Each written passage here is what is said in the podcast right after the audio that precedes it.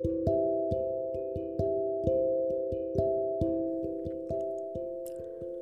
はようございます。お元気でしょうか？今日の聖書の言葉となりました。今日の聖書の箇所は、旧約聖書、出エジプト記2章6節出エジプト記20章6節でございます。お読みいたします。私を愛し、私の命令を守る者には、恵みを仙台にまで施すからである。アーメン。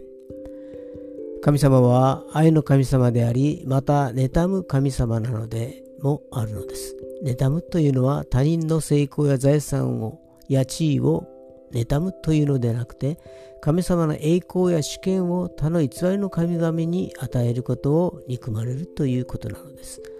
神様を愛し、命令を守るならば、恵みや先代にまで及びという約束なのです。今日も主の愛の中で過ごされますように。それでは今日という一日が皆さんにとって良き一日でありますように。よッしーでした。